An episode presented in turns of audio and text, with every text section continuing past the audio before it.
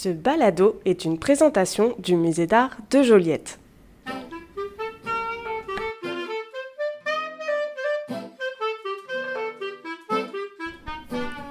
Bienvenue dans Spécialiste dans la matière, le balado qui parle d'art, mais qui en parle peut-être autrement.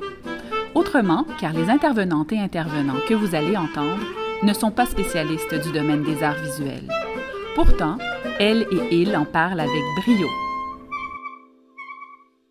Dans cet épisode, je reçois Marie-Livia Beaugé, avocate qui a été nommée l'une des personnalités qui ont marqué 2020 par Radio-Canada, notamment en lien avec son travail pour la reconnaissance des inégalités sociales et la création de l'application Bon Cop Bad Cop, un outil pour faire face au profilage de la police.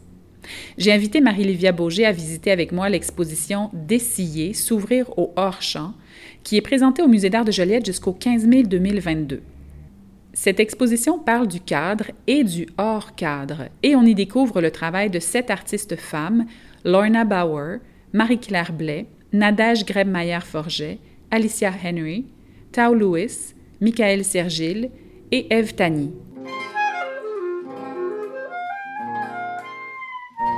Je me suis dit qu'en discutant avec Marie-Livia, nous allions pouvoir fouiller le thème de ce qui est su et connu dans le domaine du respect de nos droits, mais qui demeure difficile à voir et à faire reconnaître dans nos sociétés encore aujourd'hui. On parle d'une conception, d'une norme qui a été imposée. Donc, le magazine. On regarde les magazines, on se dit Ah, j'aimerais ça ou ah je trouve ça vraiment beau. Euh, mais c'est qui qui décide de mettre cette photo dans ce magazine? C'est qui qui a décidé de dire que la femme doit peindre les roses, mais que c'est l'homme qui peint la femme? C'est c'est pas nous la femme qui décide de le faire. Donc c'est un peu l'illusion de la beauté, c'est un peu l'illusion de qu'est-ce que nous en tant que femmes on veut avoir, mais en fait à travers ces arts, on voit que détruire cette illusion est encore plus beau Donc, euh, c'est une première fois au Musée d'art de Joliette et l'exposition que euh, j'ai voulu t'inviter à venir visiter, c'est D'essayer, s'ouvrir au hors-champ. Il est question, en fait, dans, ce, dans cette exposition-là, de regarder ce qu'il y a dans le cadre, mais d'essayer d'avoir conscience de ce qu'il y a dans le hors-cadre, en art, mais dans la vie aussi, dans, la société. comment cette exposition-là t'a rejoint? Qu'est-ce que, qu'est-ce que ça dit pour toi?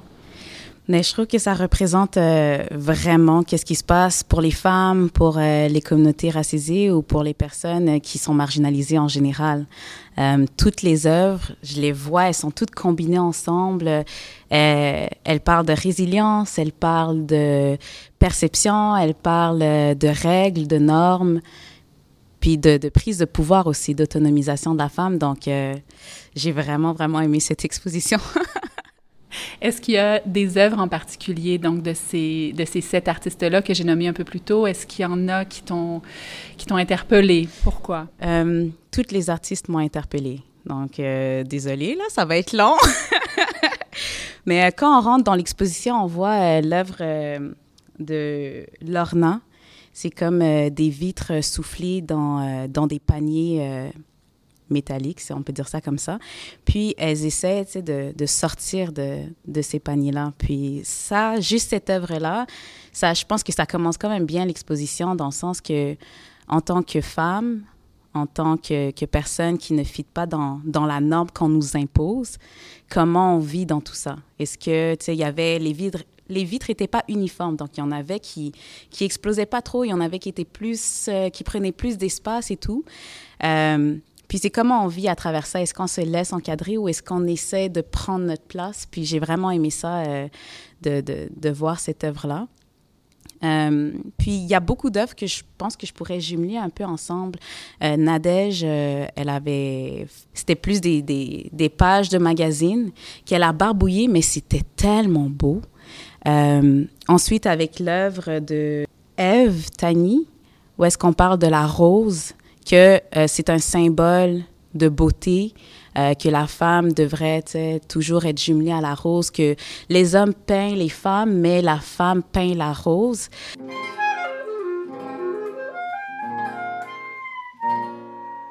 Donc, l'œuvre de Nadège et de Ève, on voit vraiment que euh, on est dans une perception créée par la société, créée par les normes qui ont été fixées depuis, depuis des années, tellement qu'on n'y réfléchit pas. Puis nous, nous en tant que, que femmes, qu'est-ce qu'on veut, c'est fitter. Qu'est-ce qu'on veut, c'est qu'est-ce qu'on nous dit qui est bon? Qu'est-ce qu'on nous dit qui va nous faire aller plus loin?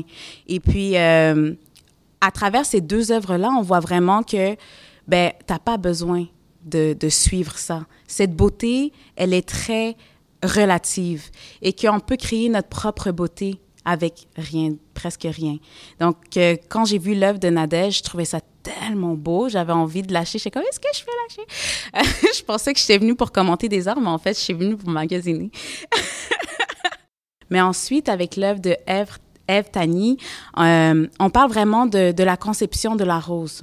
Puis, qu'est-ce que j'aime aussi, c'est qu'elle a une approche euh, colonialiste et euh, à un moment donné, dans l'œuvre, parce que c'est plus une scène, pas juste une peinture, quand on sort de l'œuvre, on voit euh, un, une citation de comment sa mère, ben c'est pas vraiment elle, mais elle met une citation de comment la mère voit la rose et comment elle maintenant elle voit la rose. Et ça, ça m'a vraiment fait penser à moi en tant qu'avocate. Euh, le système de justice canadien, quand il y a eu la colonisation, on a dit aux autochtones votre système de justice est pas bon. On va mettre un système de justice qui fonctionne parce qu'on est des personnes civilisées. Et ça fait 20 ans maintenant qu'on est en train de retourner à l'origine et retourner au système de justice autochtone. On parle de justice alternative, de programmes, de mesures de rechange, etc. Et c'est un peu ça aussi. Tu sais, euh, avoir notre propre version de la beauté, avoir notre propre version de, euh, de, de qui on est, c'est pas seulement renier tout ce que la société de maintenant nous donne, mais c'est aussi d'aller à l'origine, puis de se réapproprier qu'est-ce qui nous appartenait au, départ. Donc, il y a deux façons de le faire. Soit on recrée tout, comme un peu Nadège, soit on retourne un peu à l'origine, comme moi, je l'ai perçu avec l'œuvre de Ève. C'est exactement pour cette raison qu'on a voulu inviter Marie-Lévia Beaugé à commenter cette exposition. On espérait qu'elle mette le doigt sur des manières de se poser des questions pour réussir à reconnaître les œillères à travers lesquelles on accepte trop souvent de regarder le monde qui nous entoure. J'ai demandé à Marie-Livia Beaugé de me parler de son parcours professionnel.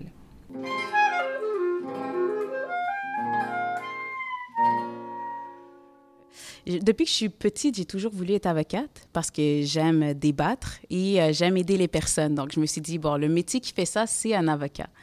Euh, ensuite, ben, avec des événements de la vie, euh, j'ai été aussi victime de profilage racial, puis c'est ça qui m'a un peu fait tourner vers le droit criminel pour me dire, ben, il faut quand même aller protéger les personnes qui peuvent être possiblement victimes de profilage racial en rentrant dans le système de justice criminelle parce qu'on sait que dès qu'on y entre, c'est un cercle vicieux. On n'y ressort pas. Euh, donc, vraiment, j'ai étudié en droit dans ce but-là. Euh, et en devenant avocate, ben, la première chose que j'ai faite en, en, devenant avocate, c'est de créer un programme de justice alternative. Donc, au début, je me suis dit, ah, je vais être à la cour, euh, je vais représenter du monde, mais j'ai réalisé que j'aimais vraiment ça. Juste retirer les gens du système de justice, les permettre d'en échapper parce que euh, c'est pas juste des criminels qui commettent des infractions, si on peut dire ça comme ça. Il y a des criminels, des personnes qui, euh, c'est vraiment un choix, puis c'est ça. Et il y a des personnes qui se retrouvent dans des situations qui les mènent à commettre des infractions.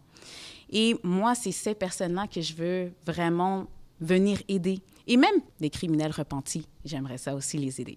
En étant avocate, je pense que à travers mes dossiers que j'ai eus, je me suis vraiment concentrée pour les retraits des accusations, pour faire valoir les droits de, de mes clients en faisant euh, des requêtes euh, s'il n'y a pas eu de, euh, de respect de leurs droits, mais aussi à, à l'extérieur de mon cabinet d'avocat, il y a aussi la clinique juridique euh, de Montréal-Nord, euh, qu'on a ouvert aussi à Côte-des-Neiges. Euh, on a aussi créé une application pour permettre aux personnes de, connaître leurs droits en lien avec la police et puis aussi d'enregistrer leurs interpellations policières. Donc ça, ça permet vraiment aux citoyens d'avoir un peu plus de, pouvoir. Moi, j'aime le mot autonomisation, empowerment, en lien avec leurs droits avec la police. Parce que moi, quand j'avais 17 ans, puis que j'ai été victime de profilage racial, je connaissais pas grand-chose de mes droits. Et euh, ça a fait que ben, j'ai pas pu euh, protéger mes droits comme j'aurais pu le faire ou faire valoir mes droits comme j'aurais pu le faire. Puis ça, c'est quelque chose que j'ai pas envie que ça arrive aux autres personnes. Et souvent, qu'est-ce qui se dit euh, dans le système de police, c'est qu'il n'y a pas assez de plaintes en déontologie policière. Donc, pour eux, tout va bien. Donc, si on augmente le taux de plaintes, ben, ils seront dans l'obligation de faire quelque chose. Donc, malgré les études d'experts, malgré les témoignages, pour eux, ils ont encore cette excuse de, ben, il n'y a pas assez de plaintes, donc ça doit, ça doit bien aller. Ah ouais, j'ignorais ça, en fait. Puis c'est pour ça que c'est important de dire certaines choses, de les nommer. Et euh, je me demandais, en fait, dans l'exposition d'essayer, c'est de ça qu'on parle. C'est qu'est-ce qu'on qu'est-ce qu'on voit, qu'est-ce qu'on ne voit pas, qu'est-ce qu'on montre, qu'est-ce qu'on ne montre pas.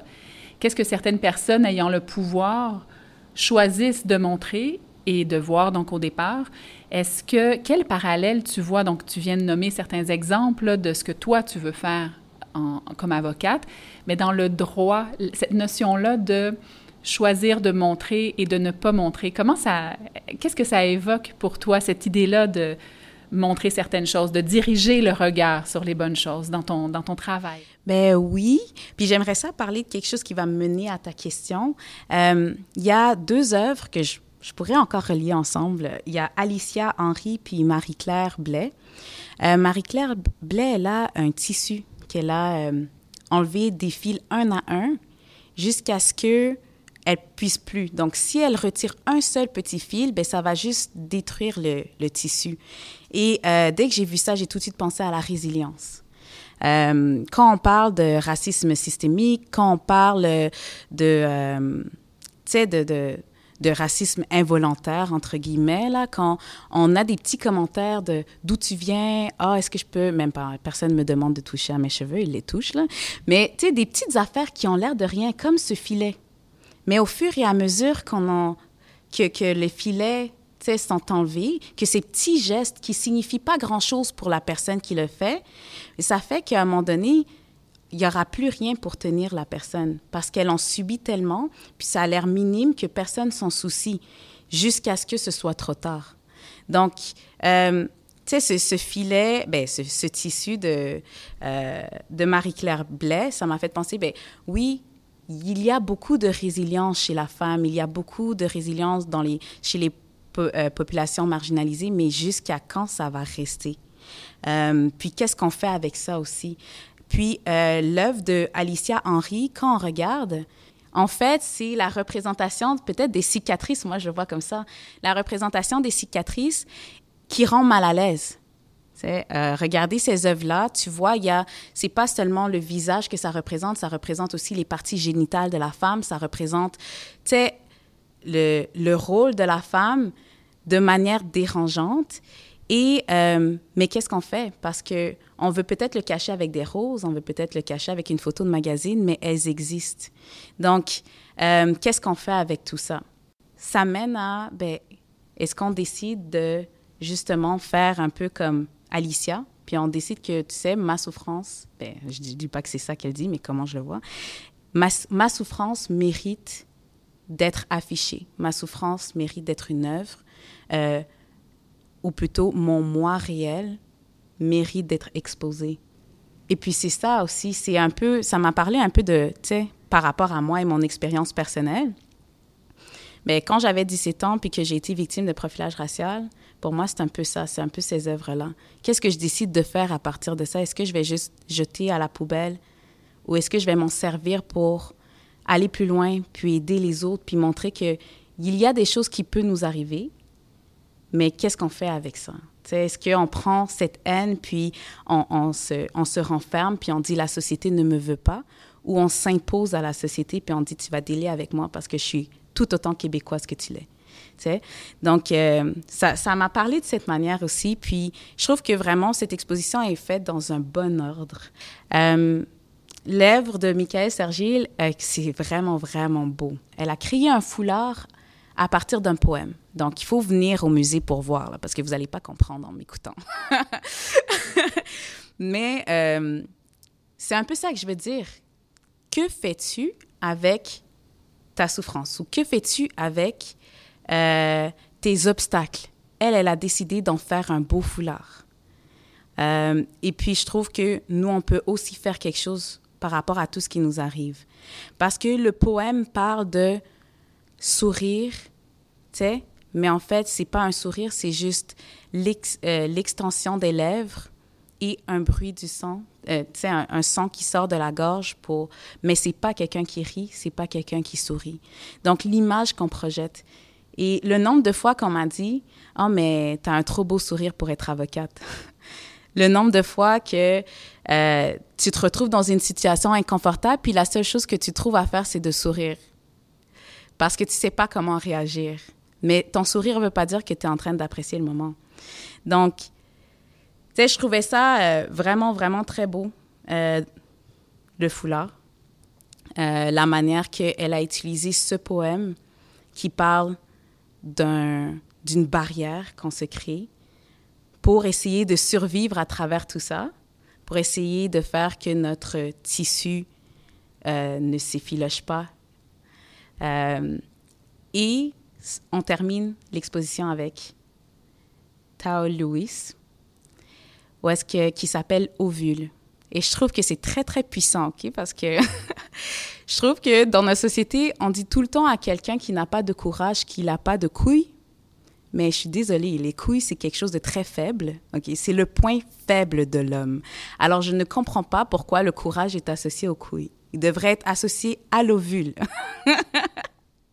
Et puis, euh, son œuvre, elle a décidé de juste faire son propre monde, de l'appeler l'ovule, et ça redonne le pouvoir à la femme. C'est ça l'autonomisation, c'est de réaliser son pouvoir. Et trop de femmes ne le réalisent pas. Pour toi, est-ce que le droit devient un outil pour montrer ce que tu veux montrer? Oui, 100% le droit est un outil pour montrer qu'est-ce que je veux montrer. Le droit est un outil pour me faire respecter. Euh, le droit est, un outil pour me permettre d'aider les autres. Il y a des règles dans la société, on n'est pas obligé de les détruire. On peut jouer à l'intérieur de ces règles, mais pour remonter à l'origine. Un peu comme les roses, qu'est-ce qu'elles avaient comme signification avant la colonisation avant l'industrialisation, avant la mondialisation? C'est de se servir des règles de la société à notre avantage pour rendre la société meilleure. Je trouve que c'est une bonne option.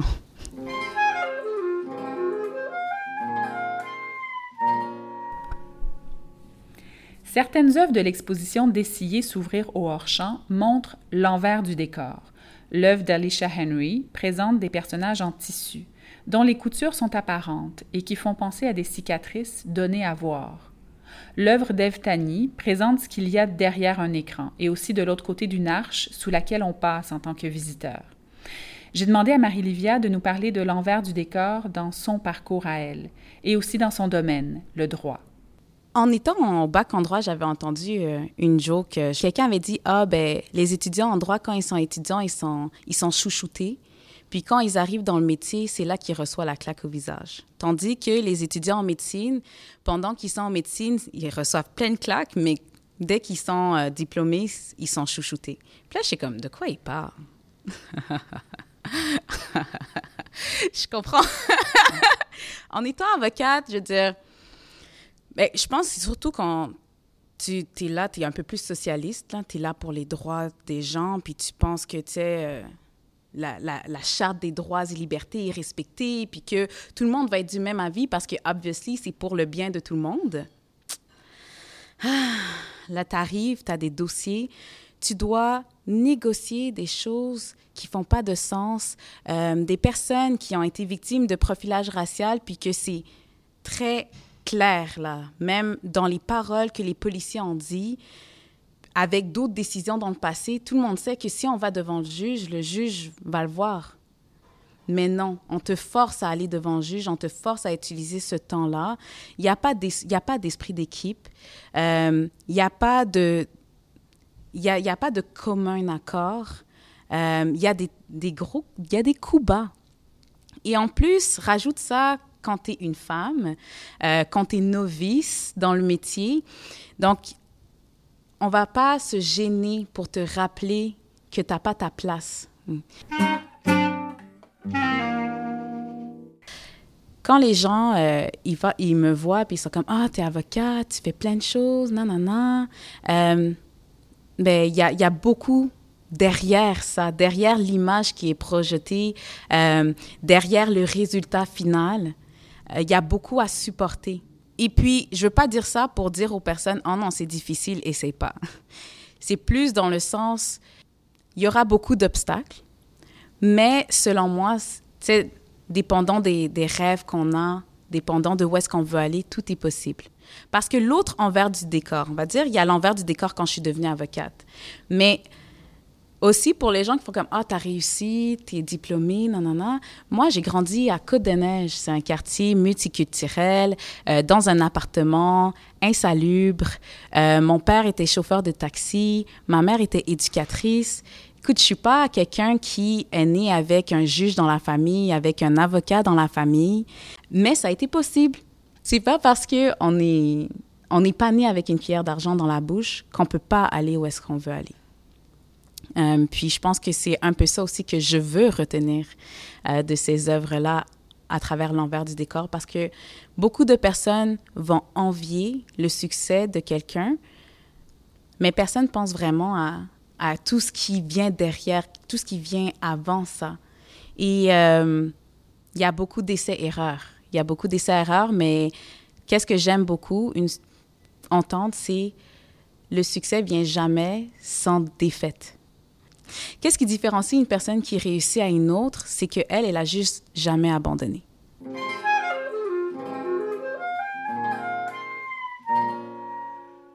J'ai vraiment adoré ma rencontre avec Marie-Livia Bourget et j'ai été impressionnée par sa capacité à aborder avec confiance et avec aplomb une exposition en art contemporain avec son regard à elle. Je lui ai demandé si ça lui avait fait du bien de venir au musée. L'art, c'est un échappatoire, c'est une expression. Je trouve que ça, permet une reconnaissance, une reconnaissance de, de, tout ce qui, de la réalité. C'est pas une exposition où est-ce qu'on voit seulement des roses, c'est une exposition qui dit, écoute, il y a plein de femmes autour de toi qui vivent la même chose.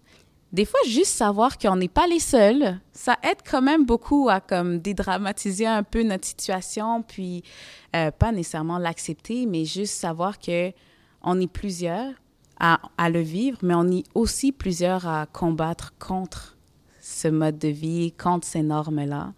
Puis euh, ça fait toujours du bien de savoir qu'il y a une certaine communauté qui existe et qui se rassemble pour agir de, de n'importe quelle façon.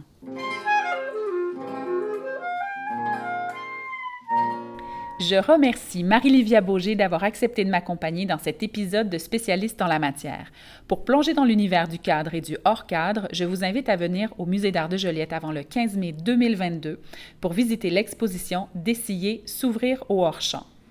Je vous remercie, auditrices et auditeurs, de nous avoir écoutés et je vous donne rendez-vous le mois prochain pour un nouvel épisode qui portera sur le thème des mythes et légendes. Ce balado est pensé par le Musée d'art de Joliette dans le cadre de son projet Musée en quarantaine. À la musique, Charles Magny et Florian Rossignol. À la recherche, Hélène Lacharité. À la co-réalisation, Camille Blachot. Quant à l'animation et à la co-réalisation, je suis Julie Armstrong-Boileau.